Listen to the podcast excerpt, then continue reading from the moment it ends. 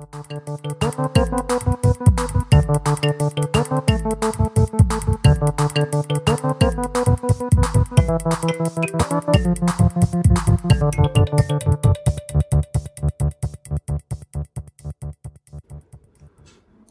sitzen in der Küche von der Sarah. Hallo Sarah. Hallo Julia. Und haben uns vorgenommen, eine 15. Sendung heute aufzunehmen. 15. Ich glaube ja. Kann es sein, dass wir den kürzesten Zeitraum haben zwischen äh, einer Sendung und noch einer Sendung, den wir je hatten? Ja, also Dezember, Ende Dezember haben wir uns getroffen. Mhm. Monat. Haben wir nie geschafft bisher. Oh Gott, wir dürfen es nicht verschreien. Nee. wir werden es nicht weiter einhalten. Oder vielleicht schon. Auf Holz geklopft. Ja. Worum geht's jetzt eigentlich? Ähm, Natur, Kultur, Heimat. draußen, drinnen, Heimat. Heimat, Heimat. Nein. Ja, draußen sein auch, oder? Auch draußen sein, genau. Mhm. Esoterik wie immer. Genau, vielleicht fangen wir mal an. Fangen wir mit Natur an. Mhm. Du bist gerne in der Natur. Oh Gott, so fangen wir an. Ja. Ja, klar. Also ich meine, schon bin ich, ich bin schon gern draußen. In der Natur ist es in der Natur sein draußen. Ist ja schon die Frage, was heißt eigentlich in der Natur sein? Weil ist draußen sein mehr Natur als drinnen sein? Ja, ich habe das jetzt so schön gefragt, weil ich mir gedacht habe, man kann natürlich kurz mal überlegen, was der Begriff heißt für einen selber, wie er vielleicht so verwendet wird, ohne da jetzt allzu, keine Ahnung, soziologisch sonst wie einzusteigen, jetzt eher so vom eigenen Zugang dazu. Und ich würde tatsächlich einen Unterschied machen zwischen Natur und draußen sein für mich. Okay, dann sag doch mal, was ist Natur, Frau Jäckel? Äh, Mist. Nochmal wiederholen und lieber draußen sein. Natur habe ich keine Ahnung. Dann sag doch mal, was ist Natur für dich, Julia? Ich würde lieber beantworten, was draußen sein für mich ist. Ja, es ist nämlich einfacher. Das ist nämlich der Punkt. Warte, wir müssen den, Ja, kleinen, bin- den Mikro vielleicht ein bisschen nach unten. Ich, weil ich hineinschnaufe. Wunderbar. Besser? Viel Sehr besser. gut. Viel, viel besser. Ja. Oh Gott, ich habe keine Ahnung, was Natur. Also wenn ich jetzt mal so ein Bauchrausgefühl Natur für mich machen würde, macht sie die Augen zu und denkt nach. Ja, da hätte ich wahrscheinlich tatsächlich irgendwie so ein wirklich äh, Waldbild mit urigem, nicht von der Menschheit berührtem Gebiet. Mhm. Aber es wäre eher was Landschaftliches, was Pflanzliches und nicht irgendwie ein Begriff wie, keine Ahnung, ist das natürlich, was wir da machen? Also Pflanzen sind Natur. Ja, Mhm. Steine, Meeresrauschen, Müll. Okay.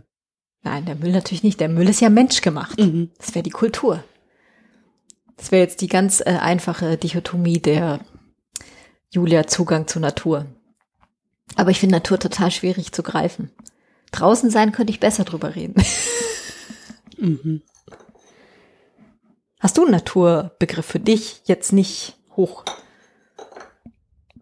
Ich denke gerade, ich, boah, keine Ahnung, was ist Natur? Ich, boah, ich, ich weiß, dass ich immer ganz schnell genervt werde, äh, wenn es um so Natur geht, weil ich immer, weil es so, also ich finde es so schwer zu unterscheiden. Was ist jetzt Natur und was soll nicht Natur sein? Oder was ist dann auch natürlich Mhm. Und was ist irgendwie nicht natürlich? Finde ich eine schwierige Unterscheidung. Draußen sein ist ja irgendwie, keine Ahnung. Wir können- eine andere Nummer. Wir können es uns ja einfach machen und erstmal sagen, was draußen sein ist und vielleicht kommen wir dann nochmal zu der Ursuppe zurück. Mhm.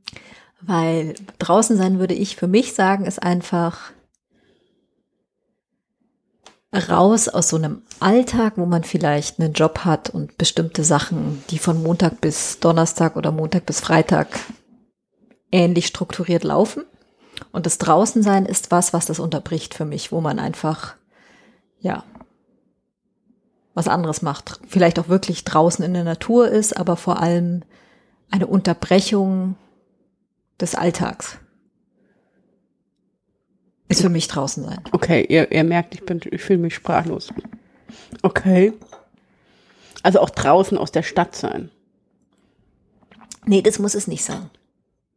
Also draußen sein wäre für dich schon der Isar-Spaziergang. Ja, Das ist ja für mich das Schlimmste. der Isar-Spaziergang. Mhm. Das ist der absolut die in, in, wie soll man sagen, das Sinnbild des Horrors. Das, Das ist für ist mich der schön. Isar-Spaziergang. Warum? Ach, weil da irgendwie das Spießertum sich versammelt und äh, Entschuldigung, dass ich das jetzt so böse sage, nachdem du gerade gesagt hast, dass du da so gerne bist, aber und sich da dann irgendwie an der Isar entlang bewegt als Masse und wieder zurück bewegt und äh, du irgendwie so ein Feld von Rücksichtslosigkeit hast gegeneinander, ähm, dass sich irgendwie immer, es löst bei mir so einen Fluchtreflex aus. Obwohl ich die Isar liebe und sie toll finde, aber nur antizyklisch zu Zeiten, wo da niemand ist. Ich wollte gerade sagen, nicht wenn du rausgehst, wenn Fußballspiele sind. Aber ja, das stimmt. Also wenn du jetzt zum Beispiel so an einen Sonntagnachmittags denkst, äh, wenn ich da irgendwie an die Isar gehe, dann will ich echt, dann habe ich genug von der Welt. Dann will ich nicht mehr auf der Welt sein, dann will ich eigentlich sterben oder so. Oh Gott, ich werde suizidal, wenn ich an die Isar gehe, wie schlimm. Deswegen Okay. ist für mich Natur, also wir versuchen ja nach wie vor eine Definition, deswegen ist für mich Natur irgendwie, hat ziemlich viel mit Alleinsein zu tun Mhm. oder mit, mit wenig, vielleicht zu zweit oder zu dritt noch sein oder so, aber nicht mit mehr Menschen. Mhm. Weil ich finde, viele Menschen, zum Beispiel auch so, so Gruppenwanderhorden in den Bergen, die werden dann gleich so laut und so, tragen irgendwie sowas. Ja, es bekommt ganz schnell so Gruppen, Menschengruppen kriegen, haben ganz oft sowas Respektloses gleich gegen ihre Umgebung. Und Natur ist für mich in Kombination mit draußen sein etwas, was äh, sehr viel mit äh, bei sich selber sein zu tun hat und nicht so nicht so nicht so laut sein und nicht so, dass sich das eigene Ich dem anderen so sehr aufdrängen oder so. Und auch nicht die Unruhe Mhm. mitbekommen. Oder unterbrochen werden oder keine Ahnung. Ja, genau, irgendwie so, ja, halt irgendwie mitkriegen auch, was um ein, das ist ja so ein Gruppeneffekt mit in großen Gruppen, die haben ja, ohne dass das böse Menschen sind. Es geht ja nicht darum, dass die Leute blöd sind oder so. Oh Gott, blöd sind. Äh, Ja, wobei ich das mich schon, ableistisch, ich entschuldige mich. Entschuldigung, nach draußen gegeben. Ähm, ja, mehr, Menschen mehr als zwei, drei, vier Personen entwickeln vielleicht einfach eine gewisse Eigendynamik. Es muss ja deswegen nicht per se sein, dass die alle einzeln auch irgendwie schwierig sein können. Nee, ich glaube, das ist tatsächlich diese Gruppeneigendynamik, dass äh, die Außenwahrnehmung von der Gruppe nicht mehr so gut funktioniert. Das passiert uns ja auch selber, wenn ich in der Gruppe unterwegs bin. In der größeren kriege ich auch nicht mehr so mit, was um diese Gruppe rum passiert. Ja. Genau, und deswegen ist äh, so die Frage, ob, also wie viel, wie viel auf einmal meinem Bedarf nach draußen sein Menschen aushält. Mhm. Aber damit sind wir noch nicht bei der Natur gelandet.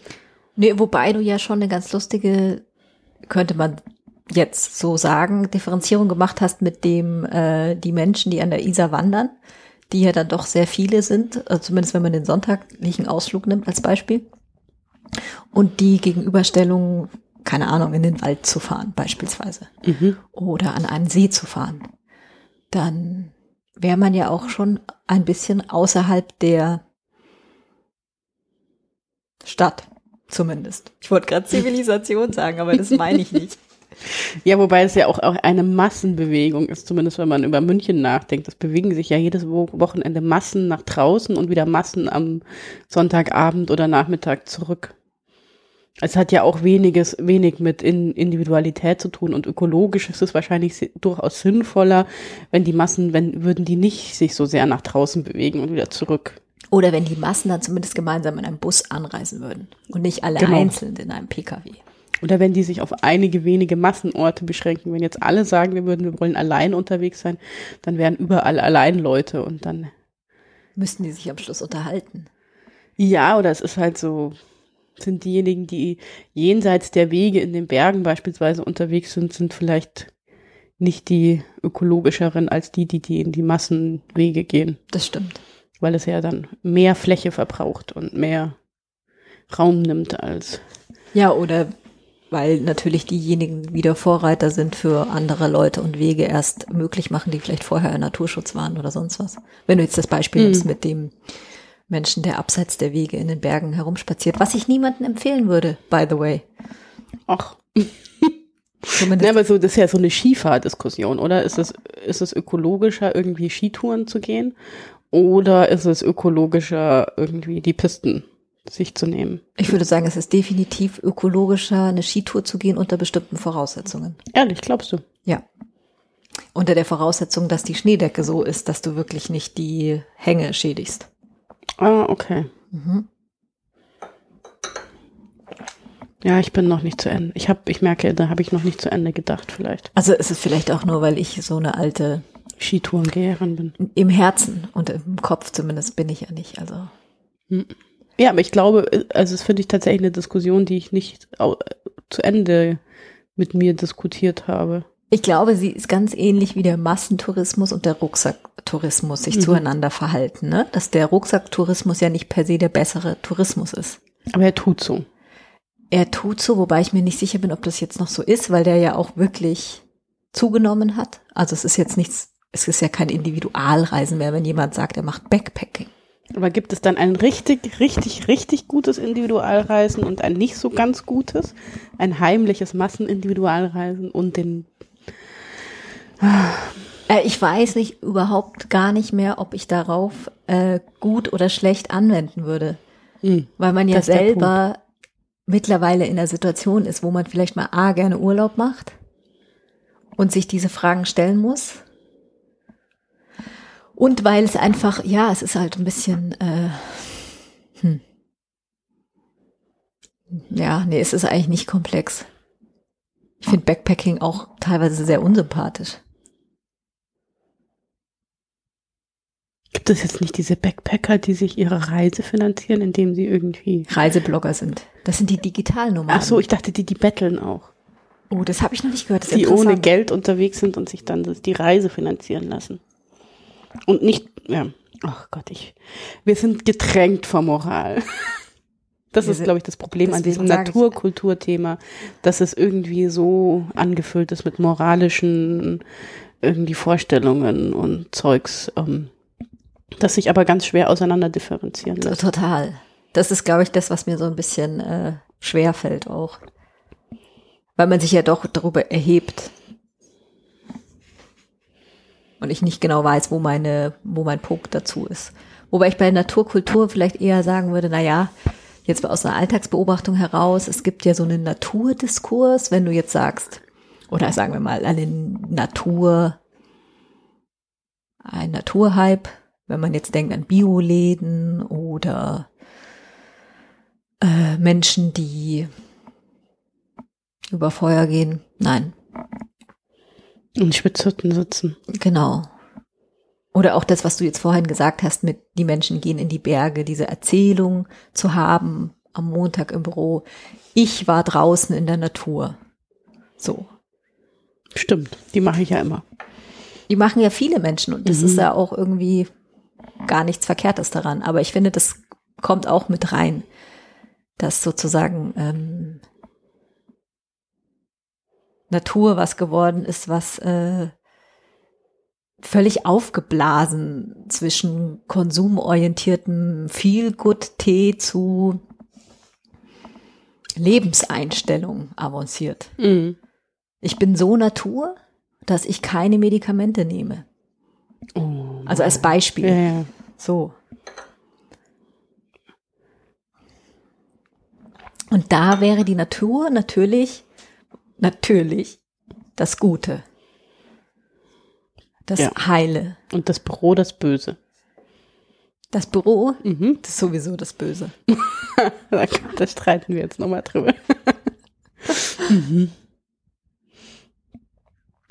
Ich weiß nur, dass ich irgendwie wirklich gerne draußen bin und auch gerne irgendwie dort bin, wo irgendwie Natur ist. Ja. Also jenseits von diesem ganzen Versuch zu verstehen, was da für komische Sachen mitschwingen auch, ist es irgendwie so, ich bin einfach wahnsinnig gerne draußen und wurschtel da vor mich hin und hab Bäume um mich rum und Holz und Irgendwie, ja. Mhm. Du bist gerade ein natürlicher Erdanker. Ich glaube, ich funktioniere gut, oder? Mhm. Damit meint äh, die Sarah, dass ich äh, die lebendige Brummschleife bin. Mhm. Sie hält quasi irgend so ein technisches Gerät in der Hand, weil es ohne Erdung etwas brummen würde. Genau, und ich war zu beschäftigt, um irgendwas zu basteln. Beschäftigt, das ist eine Ausrede. Ich habe es mir auch nicht zugetraut. Und ich hatte keinen Draht. Genau.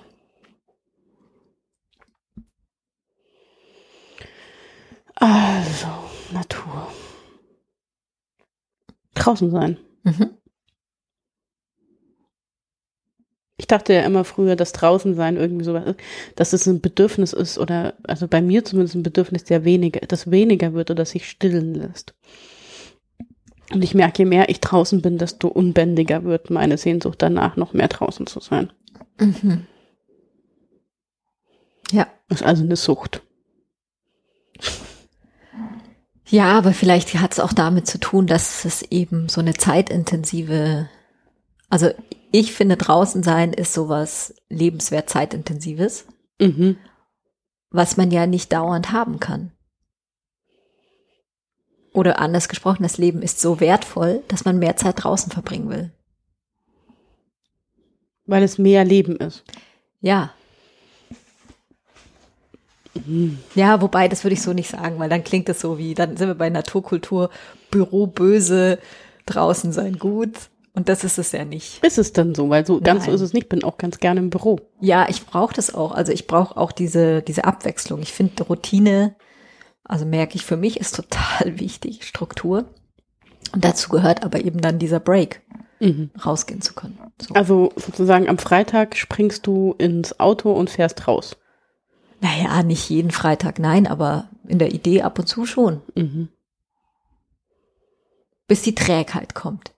Die Trägheit der Masse. Das ist dann so der Moment, wo ich nicht mehr schaffe, rauszugehen, Mhm. weil ich vergessen habe, wie gut es ist, sich kurz anzustrengen, um draußen zu sein. Kennst du es nicht? Ja, aber das erinnert, oh Gott, das erinnert mich an so Jugend. So ein, ein Vorwurf, wenn du drinnen bleiben willst. Und fernschaust. Zum Beispiel äh, Binge-Watching, Serien. Gab es damals nicht, aber hat man trotzdem gemacht. Gelesen. Ich habe viel ferngesehen. Tagelang gelesen habe ich. Oder Gitarre gespielt oder so Zeug. Dann kam immer dieser Imperativ, das Geh raus. An die frische Luft. Mhm, an die frische Luft, genau. Oh Gott. Der wäre ja schon ganz genervt, wenn ich nur dran denke. Also das, weil es auch so einen, so einen Selbstoptimierungsding hat. Was meinst du damit? Ja, weil es ist ja irgendwie so diese joggenden Körper. Ach, es tut mir leid. Die irgendwie äh, sich joggend bewegen in schönen Turnschuhen und lustigen Klamotten und so. Also nichts gegen die joggenden Körper, die sich da bewegen, wenn es ihnen gut tut, aber es hat irgendwie sowas. Es löst in mir irgendwie so eine Irritation aus, die mich total traurig macht. So, also, obwohl ich vermute, dass die einzelne Person, die joggen geht, für die das ist das total gut. Und der tut es total gut, aber es löst in mir irgendwie so ein Entfremdungsgefühl aus, wo ich denke, oh Gott, ich muss auswandern oder ich, Entschuldigung, ich habe Kabelprobleme. Jetzt reißt sich die Sarah schon Ja. gleich den Kopfhörer von der Genau, es ist zu viel Technik Ohren. an mir.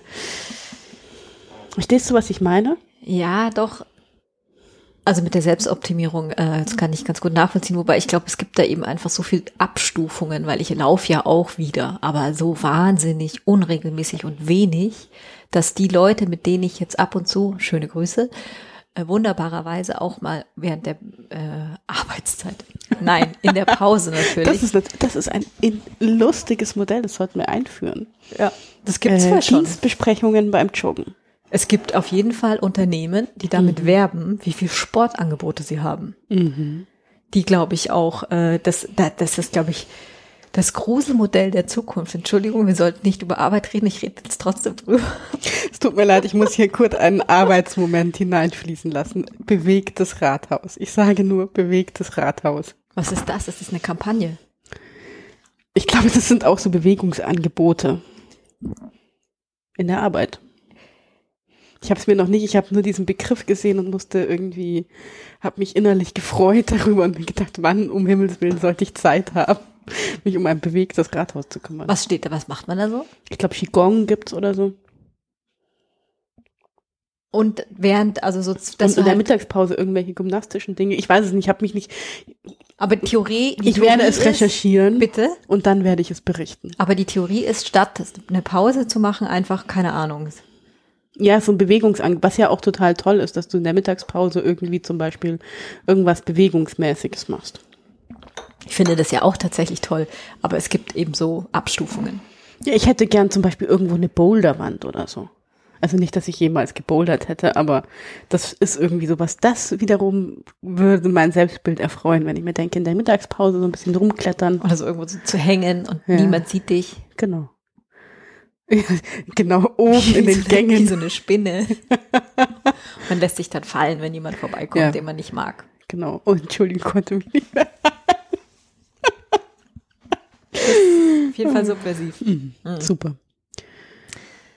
Ja, nein, ich meinte eben, dass äh, ich das der Gruselfaktor daran ist, an diesen Angeboten von äh, Unternehmen, ja, für Jobs, die wir alle nicht machen, aber egal, ähm, dann so allumfassend ist, dass du eigentlich nur noch arbeitest, weil du integriert, integrierst, integrierst, du integrierst, sehr schönes Wort, furchtbar.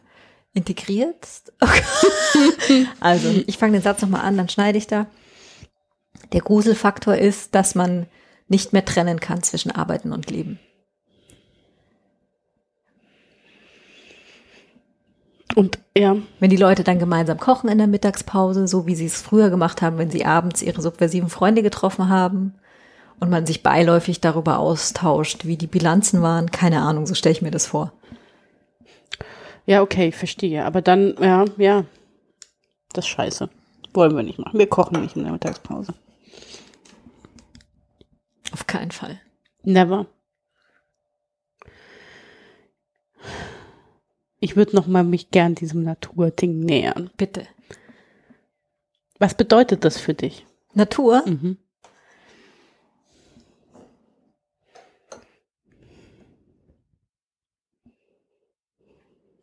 Hm. Ich weiß es nicht. Ich kann es nicht in Worte fassen. Bist du eine Bäume-Umarmerin? Gib's zu. Jetzt hat sie ihre Brille abgenommen und schaut mich ganz prüfend an. Ähm, Weil sie so ich habe es, glaube ich, schon mal gemacht. Also, nee, ich bin dann eher eine Rindenstreichlerin. habe ich wirklich schon mal gemacht. Finde ich auch super. Also einfach so, kennst du das nicht? Du gehst durch den Wald oder du gehst spazieren und du siehst eine Struktur an einem Baum. Und du findest die interessant und denkst dir so, ich weiß genau, wie die sich anfühlt. Als Kind habe ich irgendwelche Fichten, äh, was weiß ich, was man halt so als Kind im Wald macht. Und dann will ich wissen, ob ich recht habe. Und dann fasse ich den Baum an. Und dann bin ich meistens erstaunt darüber, wie wahnsinnig toll das ist. Das finde ich wirklich wahnsinnig toll, Bäume anzufassen. Ja, ja, ich auch. Also ich meine, ich äh, bin natürlich eine Bäume-Umarmerin und äh, stehe ganz oft an den Bäumen und setze mich mit denen auseinander irgendwie. Also Redest du mit deinen Bäumen? Ja, schon manchmal. Wenn ich sie fällen muss. Was sagst du dann? Weiß nicht, dass es mir leid tut irgendwie oder ich Oh. entschuldige mich oder Und tut's dir dann schon auch weh, wenn du den Baum fällst? furchtbar, ganz, ganz schlimm. Mhm. Das ist irgendwie nicht gut.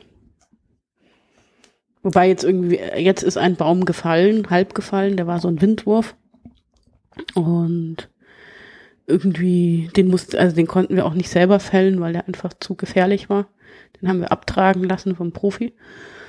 Da habe ich mich jetzt nicht entschuldigt, aber da war ich total traurig, weil es ein riesen schöner, schöner Baum war, der irgendwie, äh, und das sind ja alt, also sind ja richtig alt und irgendwie beeindruckend und so. Mhm.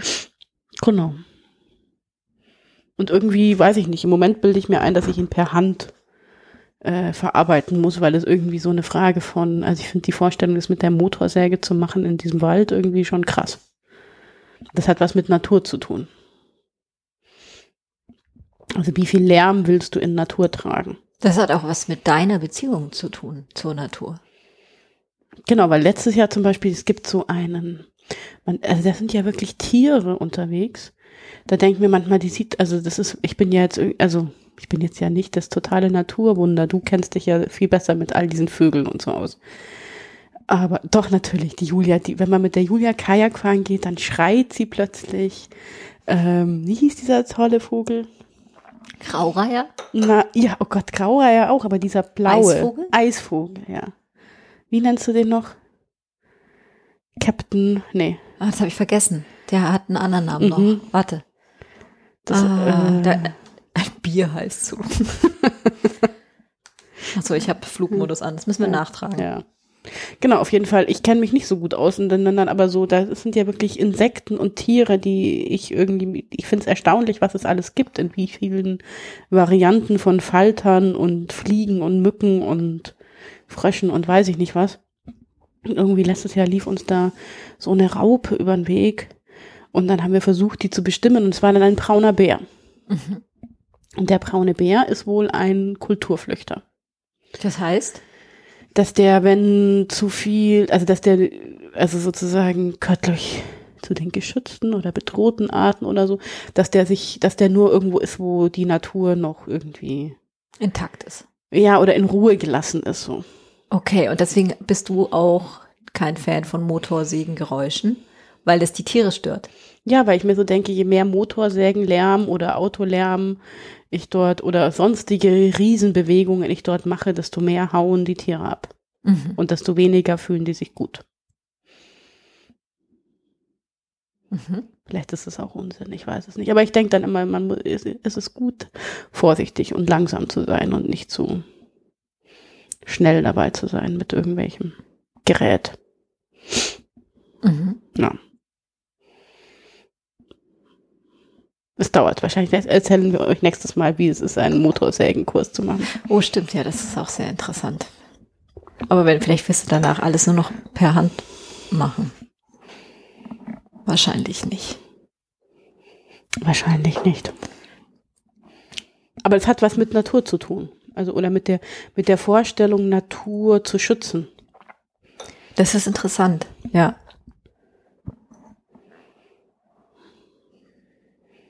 Wir sind eh sehr ratlos. Wir gucken uns an, wir sitzen uns gegenüber, trinken Kaffee und sind ratlos. Mhm. Hast du auch einen Kulturbegriff zu deiner Natur? Gehört der dazu oder ist der unabhängig davon?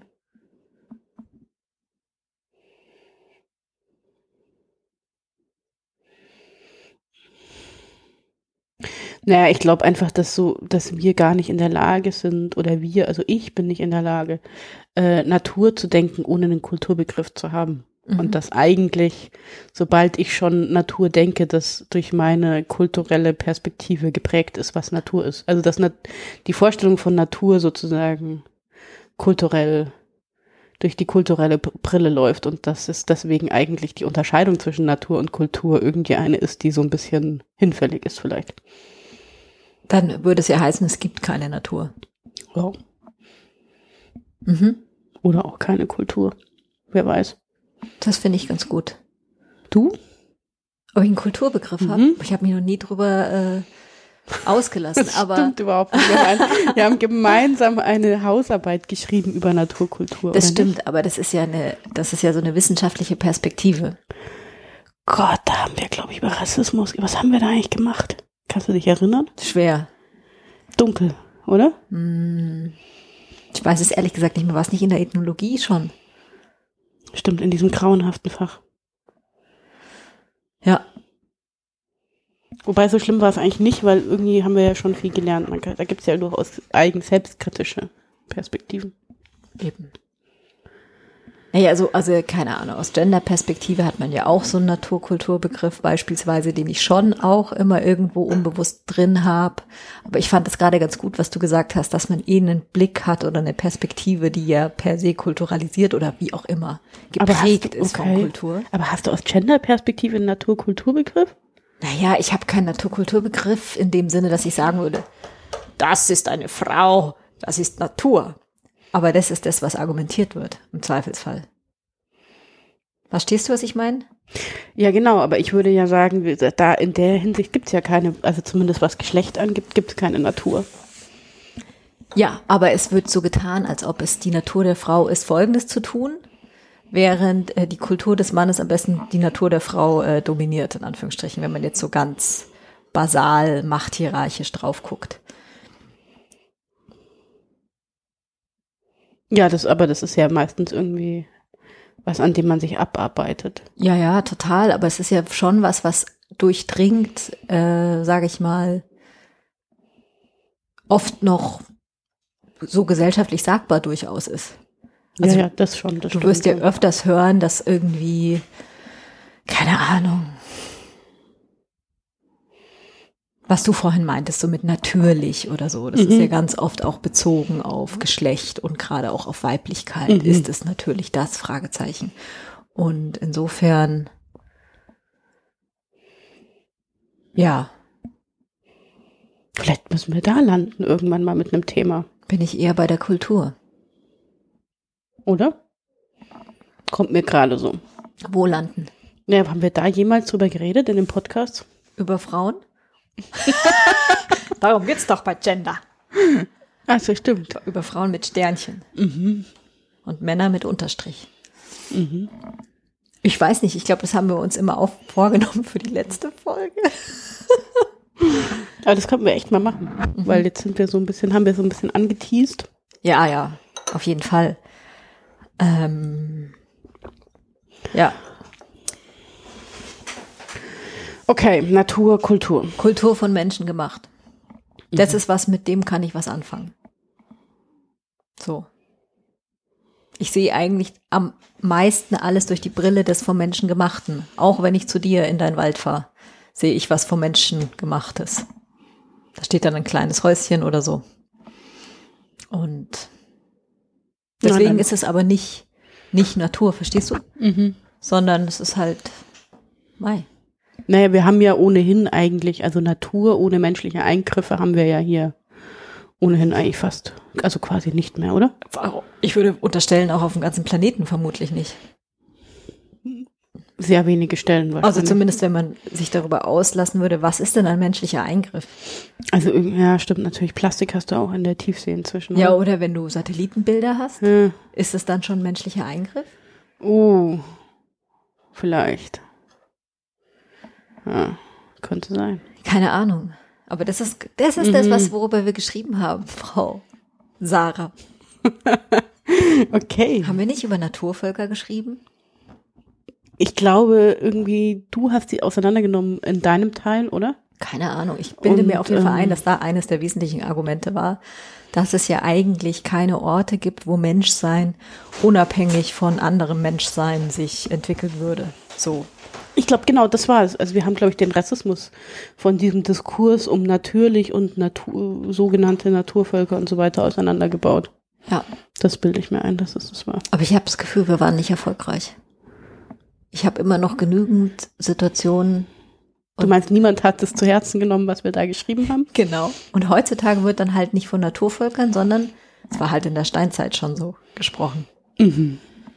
Es ist dann eine Referenz, die sehr naheliegend ist. Weil seitdem hat sich ja nicht so viel getan. Das ist vielleicht wirklich eine These, dass quasi dessen, was man früher so, aber bei den Naturvölkern, wo es noch keine Einfluss, keinen Einfluss der Zivilisation, so ist es ja dann oft tatsächlich in den Argumentationslinien. Ich weiß jetzt kein Beispiel. Was für ein Beispiel könnte man bringen? Ähm, ja, doch, es wird ja für das Naturhafte der Menschen oft herangezogen, so mhm. Konstruktionen. Und das fällt mir schon auf, ist dann eher so, dass jetzt die Steinzeitmenschen als Referenz unter Umständen genommen werden. Jetzt nicht in irgendwelchen wissenschaftlichen Diskursen, aber so im allgemeinen Blabla. Stimmt, aber ich glaube, das kommt ja eh häufig vor. Ja, ja. Aber es ist lästig. Sehr. Sehr. Mhm. Genau. Ich bin irgendwie nachdenklich noch über, ich hänge immer noch an diesem Draußensein Teil. Warum es diese Sehnsucht danach gibt. Ich, ich schenke mal Kaffee. Ja, nach, das ist oder? gut. Kaffee ist gut für mich. Gott, so viel Kaffee habe ich schon lange nicht mehr bekommen. Ist so toll. Das ist die natürliche Aufgabe des Mannes, seine Frau mit Kaffee zu versorgen. Genau. So war es auch schon in der Steinzeit. Mhm. Da sind die Männer zum Kaffeebohnen sammeln gegangen. Und die Frauen haben dann anschließend die Kaffeebohnen mit der Keule, mit der sie vorher das Mammut erschlagen haben. Okay. Gemahlen, gemahlen. Und dann, Und dann gab's Kaffee. ja. Auch für angrenzende Völker. Mhm. Und was haben die Lesben gemacht? Die haben es genauso gemacht. Nur abwechselnd. Ah, das ist der Vorteil sozusagen. Verstehe. Okay, Spaß beiseite.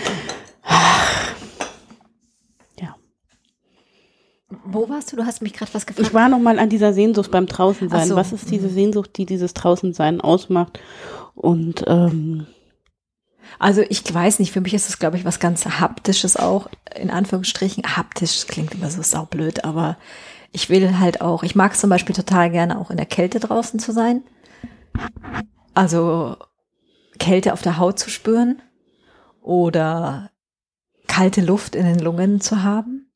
Ich habe ja tatsächlich auch ab und zu die Sehnsucht, auch wenn ich sie jetzt gerade kriege, es irgendwie nicht gebacken.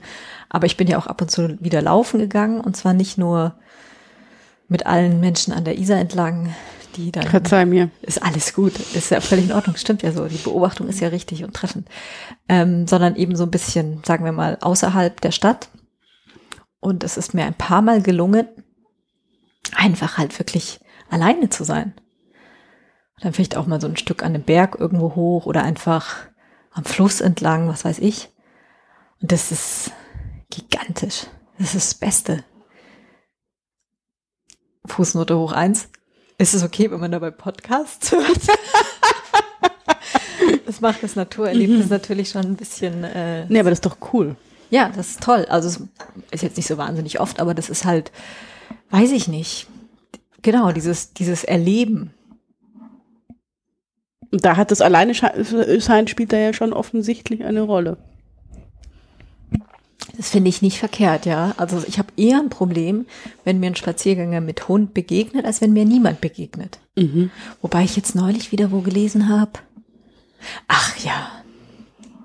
Es gab in der SZ so einen Artikel über MeToo. Darüber reden wir jetzt nicht. Aber, Hast du was gegen MeToo? nein, ich habe nichts dagegen, aber das müsste man äh, nochmal richtig von vorne aufarbeiten. Von Grund auf. aufwühlen, diskutieren. Ja. Ich wollte nur das Beispiel erzählen. Da ist eine junge Frau, die eben, wahrscheinlich ist es keine junge Frau, sie hatte den Auftrag von der Redaktion zu beschreiben, wann sie im Alltag Sexismus erlebt und das dann zu adressieren. Mhm. Genau, kannst ja mal durchlesen. Und dann? Und dann gab es eine Situation, wo sie beschreibt, also wo sie reflektiert, wie sie lebt, geht und rausgeht. Und dass sie geschlechtsspezifisch handelt. Mhm. Nein, nicht geschlechtsspezifisch handelt, das stimmt nicht, dass sie einen anderen Raum einnimmt. Dass sie beispielsweise nicht alleine joggen geht durch den Wald. Mhm. Aus den und den Gründen. Das schreibt sie gar nicht so genau rein, aber ich habe mir dann so gedacht, ja, klar, ich kenne das auch, vor allem wenn man früher nachts irgendwo unterwegs ist oder unterwegs war, dass ich mir meine Heimwege überlegt habe. Aber du gehst nicht nachts an der Isar joggen. Ich gehe nicht nachts an der Isar joggen, aber ich gehe auch nicht, nicht tagsüber irgendwo joggen, wo niemand ist, sondern ich gehe da joggen. Okay. Und das ist mir auch scheißegal. Ja. Weil, ähm, ja, Aber sie, sie schafft es nicht. naja, sie schafft es Artikel. nicht. Es ist ja kein, ähm, keine Leistung in dem Sinne. Es ist für sie eine Reflexion, wo sie eben merkt, dass sie sich, dass man sich automatisch vielleicht einschränkt aus Angst. Ja, aber das ist, das finde ich schon spannend, weil nachts an der Isar joggen gehen. Was ich nicht tue. Aber bleiben wir bei dem Beispiel. Nein, ja, ich finde das, äh, finde das ein spannendes Beispiel, weil warum, ein, warum nicht? Aber ich würde es auch nicht tun. Und das finde ich aber eigentlich krass. Genau. Wohingegen ich, glaube ich, weniger Probleme habe, nachts allein im Wald zu sein. Mhm. Was damit zu tun hat, dass es besser ist, einfach keine Menschen zu treffen. Mm. Ja, schwierige Diskussion, weil mir fallen fünf Sachen dazu ein. Wildschweine, Fünf Wildschweine. Hirsche. Alleine zu übernachten draußen im Wald Mhm. Ja, ist kein Problem, solange nicht jemand kommt, der kein Tier ist. Ja, das ist, du musst einfach, ja, okay. Das ist doch die Urangst, oder? Ich finde, die Angst ist ja nie die zu sagen, man schläft allein im Zelt auf einem Feld, was Nö. man auch nicht tut, sondern es ist doch, wenn dann die eine Person, die noch in diesem Wald ist, Und kommt und ein, Monster ein ist. Monster ist. Genau. Ja. Das ist es eigentlich. Das ist das Problem. Und ähm, da muss man, glaube ich, einfach sich klar sein im Kopf, dass es eigentlich keine hohe Wahrscheinlichkeit, keine hohe Wahrscheinlichkeit besteht, dass das passiert. Mhm. Und so geht's mir beim Joggen auch. Ich werde ab jetzt nachts an der Isar laufen. Nein. Ja, aber das Kopfkino kannst du ja trotzdem nicht anstellen. Also ich weiß, wenn ich nachts allein im Wald, nicht in der völligen Einsamkeit, aber dann habe ich entweder einen guten Freund dabei oder, da bin ich ja nicht alleine, dann habe ich jemand dabei, wo ich denke, ah, der verteidigt mich mit, im Zweifel. Oder ich bin tatsächlich alleine und dann äh, versucht man einfach nicht gesehen zu werden. Das brummt gar nicht. Aber irgendwas anderes brummt jetzt. Aber es ist, glaube ich, was aus deinem. Der Kühlschrank. Ich glaube, es liegt daran, dass wir unterschiedliche Ausgänge gewählt haben. Hm. Entschuldigung. Also das heißt, du baust dir Brücken. Ja, genau. Also ich finde zum Beispiel ein Geheimnis davon, alleine im Wald schlafen zu können, ist, ähm, sich unsichtbar zu machen. Also nicht öffentlich allen anerkennbar zu machen, dass man jetzt da ist. Mhm. Zum Beispiel. Mhm. Aber ich bin leider auch nicht so gut darin. Ich wäre viel, ich wäre gern viel toller daran. Ich glaube, du bist da schon recht gut. Ja, aber mein, mein Kopfkino ist schon bemerkenswert. Ah ja, aber ich glaube, die Kunst ist ja das Kopfkino auch so ein bisschen zu. Also ich glaube, ich könnte in dem Moment, kennst du das nicht früher, wenn man mit Freundinnen irgendwo war Mhm. und eine Freundin hat auf einmal gesagt, Hast du es geräuschert? genau, und dann war es vorbei. Ich habe sie gehasst, diese eine das war Freundin. vorbei. Mhm. Dann war es gelaufen. Das war vorbei. Ja. Genau. Und jetzt hast du die Freundin ja sozusagen in dir. Du bist deine eigene Freundin, wenn Genau. du jetzt alleine bist. Und da ist, glaube ich, die Aufgabe einfach klar zu haben. Erstmal ist da nichts. Genau. Außer Vielleicht dir selber. Wolf. Genau. Und der wird nicht vorbeikommen und Ja. irgendwas tun. Und ich glaube, ich weiß jetzt auch, was das Geheimnis beim Joggen ist. Hm? Man ist in Bewegung. Du rennst ohnehin Genau. schon. Du rennst. Und im Zweifelsfall, Hast du nicht immer dieses Ding gehabt von irgendwelchen Ungeheuern, die hinter dir herrennen, diese App? ja, benutze ich nicht mehr. Ja. Bin zu schissrig geworden. Also, sowas würde ich nicht mehr machen. Ich kann mir auch keine Filme mehr angucken, die gruselig sind und so. Das ist übrigens der zweite Trick. Mhm. Ähm, bestimmte Sachen nicht mehr gucken. Ja. Das habe ich irgendwann eingestellt, weil ich gemerkt habe, das tut mir eigentlich nicht gut und das ist auch eigentlich eine eine große Erzählung davon, dass irgendwie eine Vielzahl an Regisseuren und Regisseurinnen keine Fantasie haben, jenseits der Frau, die gequält oder was weiß ich was wird, äh, sich irgendwelche Plots einfallen zu lassen. Äh, nicht die DrehbuchautorInnen, die das tun. Das ist was, das nervt mich, langweilt mich. Äh. Und ich glaube, dass es ein star sehr stark dieses Bild verstärkt, das nicht hinzukriegen. Mhm. Bestimmt. Hallo? Hat's geklopft? Hallo? Hallo? Vielleicht hämmert der Nachbar. Wahrscheinlich. Ja, mitgekriegt, dass wir hier sind. Und das Geheimnis ist nicht erkannt zu werden. Ja. Ja. Aber die Axt kommt natürlich immer mit ins Zelt. Mhm. Also die Axt draußen im Hackstock hängen zu lassen, das würde ich nicht tun. Okay, aber das ist ja auch nur. ja, das braucht's nicht. Das ist mein Kopfkino. Das ist doch völlig klar. Mhm. Wir hatten mal so eine so ein Häuschen, ähm, wie es war so ein bisschen wie ein größeres Gartenhäuschen gemietet und da war eben der Hackstockplatz draußen und die Axt war auch draußen, als wir da kamen. Die war da einfach draußen verstaut, Mhm. regulär. Und ich habe es beim besten Willen nicht ausgehalten. Ich habe die dann immer reinholen müssen, Mhm. weil ich mir gedacht habe, ich will doch niemand die Axt geben. Wobei das Problem bei der Axt ist, dass man auch selber niemals die Axt verwenden will. Die Axt muss aus jeder Auseinandersetzung mit dem Unbekannten herausgenommen werden, Ich weil dachte so eine Axt ist wirklich etwas Schlimmes. Mit dem Unbewussten auch. Ja, mit dem Unbewussten auch, sonst, äh, genau. Ja. Ja, das ist lustig. Ähm, das ist so die klassische, kennst du die Messerangst? Die hast du wahrscheinlich nicht. Wenn du Ja. die Axtangst hast, hast du schon die Axtangst. Die Messerangst, also ich kenne die Messerangst, ich kenne eine Form von Messerangst, aber äh, sprich von deiner Messerangst. Messer, ich, mir war das gar nicht so bewusst, ähm, aber ich halte es echt nur schwer aus, wenn Messer rumliegen. Sichtbar. Echt? Ich muss die verräumen. Warum? Keine Ahnung. Weil du dir denkst, das ist so wie wenn, oh Gott, Wir müssen diesen Podcast leider zensieren. es tut mir wirklich leid, aber es ist so wie wenn, wenn Frau Julia neben mir im Auto sitzt und dann sagt, kennst du diese Fantasie, ins Lenkrad zu greifen? Warst du das nicht? Ja, Ja, ich habe ich dir das als Beifahrerin erzählt. das ja hast du mir als. Beifahrerin erzählt, seitdem hüte ich mich vor dir als Beifahrerin. Seitdem darf sie nur noch auf der Rückbank mitfahren. Okay, nein, das mit dem Messer kenne ich so nicht. Ja, es ist, ich weiß gar nicht, ob es äh, einen Gedanken mehr gibt als irgendwie, keine Ahnung, da liegt ein Messer. Ich will, ich mag die halt, ich kann das halt mir nicht angucken so Mhm. und verräum's halt dann. Was ist der Hintergrund? Möchtest du den Ne, den habe ich nicht so richtig. Ich weiß jetzt nicht, ob es darum geht, dass ich mit diesem Messer Amok laufe, was oder jemand glaube. anders mit genau, diesem Messer auf dich Amok läuft? Genau, Mhm. ja. Und ein Mensch hat dann zu mir gesagt, das kennt er, das wäre ganz, ganz normal bei Frauen. Nein, aber es gibt's wohl tatsächlich.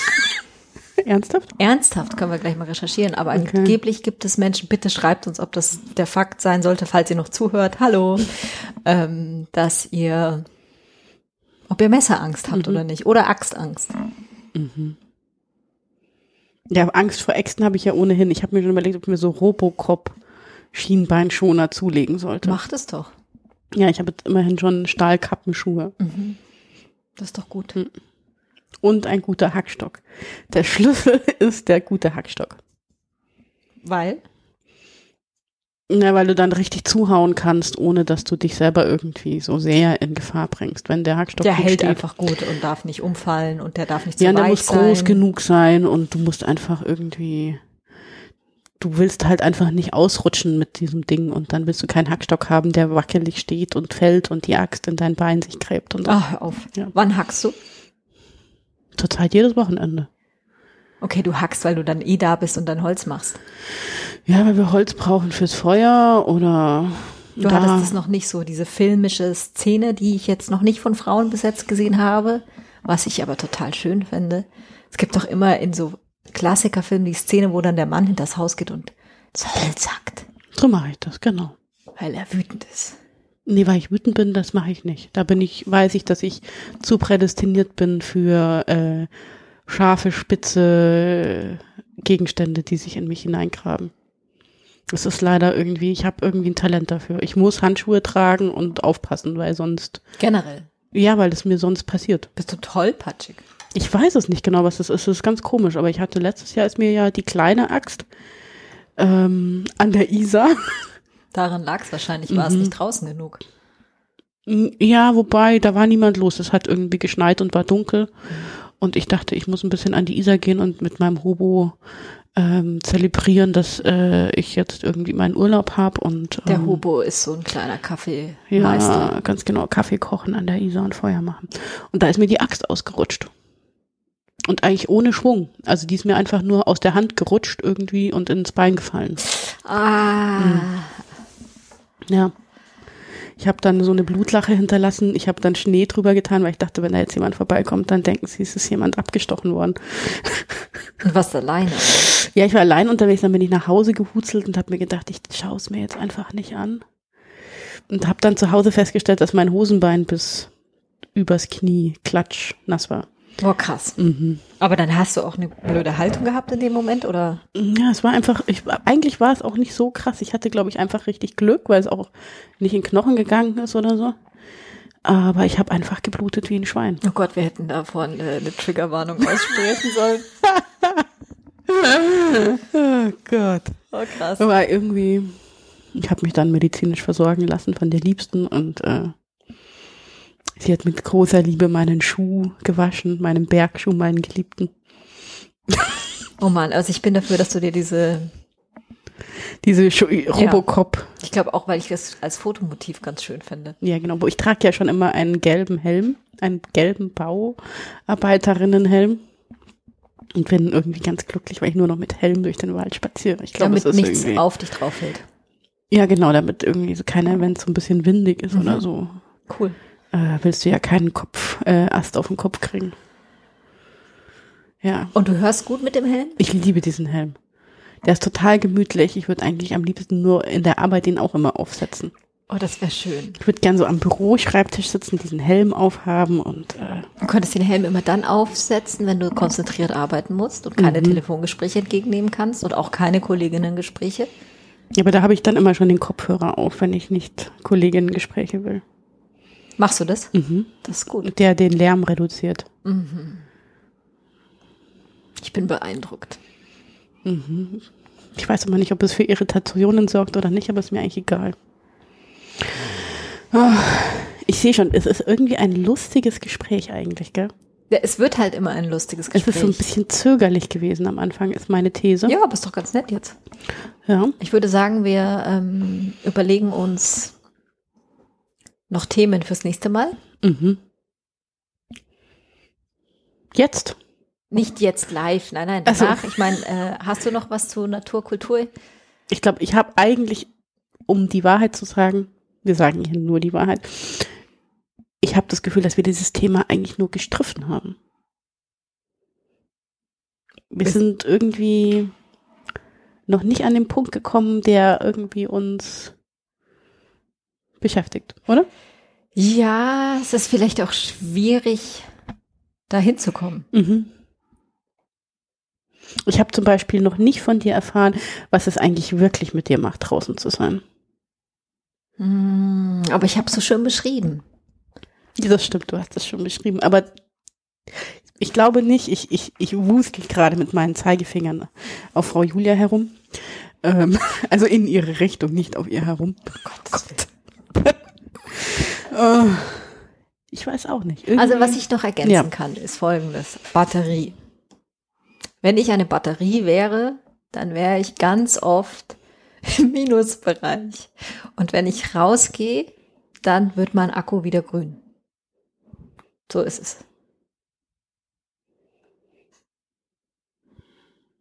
Jetzt, wird, jetzt schaut sie mich noch skeptisch an. Das war anscheinend nicht das, was sie meinte. Doch, das war das, was sie meinte. Aber sie fragt sich gerade, warum er grün wird. Also was das eigentlich ist. Hm, Ich glaube, es ist so eine Mischung zwischen dem Schaukelstuhlbild. Mhm. Das Schaukelstuhlbild ist diese komische Übung, ähm, sich vorzustellen, dass man 195 Jahre alt, bei bester Gesundheit ist und zurückzublicken in seinem Leben. Ich weiß, woher du es hast. Aber natürlich. Darüber können wir auch nochmal reden. Auf jeden Fall ähm, habe ich dann festgestellt, dass mir halt tatsächlich draußen sein, Freunde, Freundinnen, andere Sachen sehen als nur Wände, das ist, was mir wertvoll ist. Und deswegen kann draußen sein, also zum Beispiel ist ja auch weitere Anekdote. Es gibt ja auch einen Ort, wo wir hinfahren, um draußen zu sein. Es ist aber ein Haus.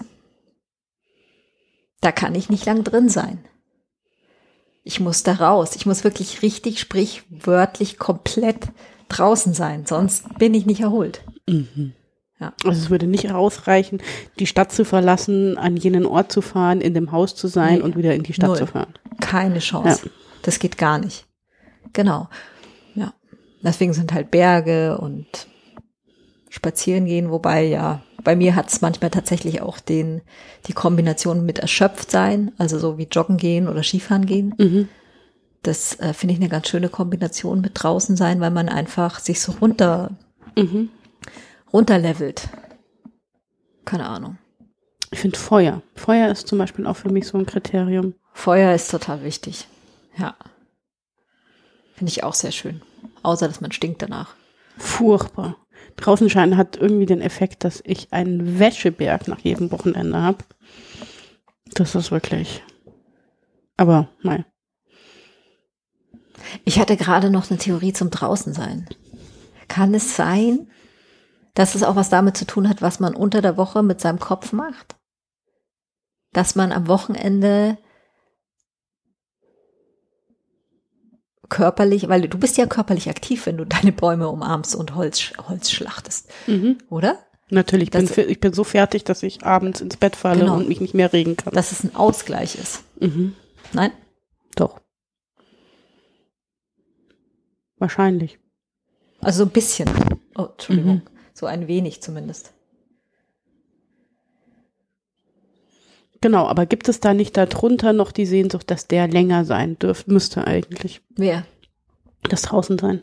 Ja. Also die Sehnsucht mal, weiß ich nicht, mehrere Tage am Stück zu wandern und draußen bleiben oder nach diesem draußen schlafen unter freiem Himmel zum Beispiel. Das ist eigentlich Schlafen unter freiem Himmel, wo man an einem Ort, wo man keine Angst hat, Mhm. dass Menschen kommen, weil er so abgelegen ist, dass die Wahrscheinlichkeit, dass jemand kommt, dass diese Angst echt ausgeschaltet ist. Mhm. Das ist eigentlich das Beste. Mhm. Mhm. Verstehe ich. Und dann irgendwann in der Früh aufwachen und die Vögel werden so langsam wach und du hast irgendwie so eine dämmerige, es kommt einfach so langsam der Tag wieder und du kriegst irgendwie mit, wie, wie was Dunkelheit bedeutet und was irgendwie Kälte bedeutet und Frieren und wie man sich irgendwie warm kriegt und dann irgendwie so ein Tag, der wieder kommt und sich so freuen, dass es sowas wie eine Sonne gibt und so. Mhm. Das ist eigentlich. Wann gehen wir nach draußen zum draußen Jetzt gleich nach dem Podcast. an die Isar zum Spazieren? Genau. Sarah muss jetzt an die Isar mit mir, das hat sie jetzt davon. Ja, Zeige, wie schön es da ist. ja. Dann, Ja, erzählt uns doch, ob ihr auch draußen seid, wart, draus, raus müsst und ob ra- draußen sein vielleicht doch auch in der Stadt total gut geht. Würde Mhm. mich interessieren. Weil es ist vielleicht ein bisschen Natur, äh, nee, wie sagt man? da kommt mir übrigens was. Voll der bayerische Podcast. Heimlaufen nach der Arbeit. Hat das auch ein bisschen. Mhm. Also nicht Radl fahren und nicht, Busfahren, nicht Bus fahren, sondern laufen. ja. Kenne ich auch. Das hat so ein bisschen was von diesem draußen sein und, Mhm. oh, Es hat auch aber was mit Gehen zu tun. mhm.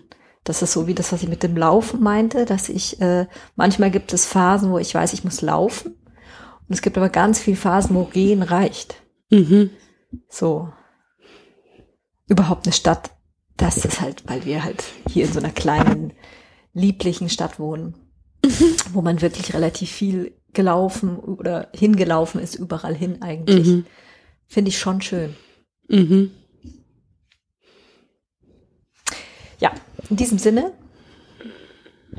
freue ich mich Ja, Ich freue mich einfach. wir freuen uns einfach Genau. zusammen. Ja, dann Macht bis zum nächsten gut. Mal und äh, bis bald. Bis dann. Tschüss.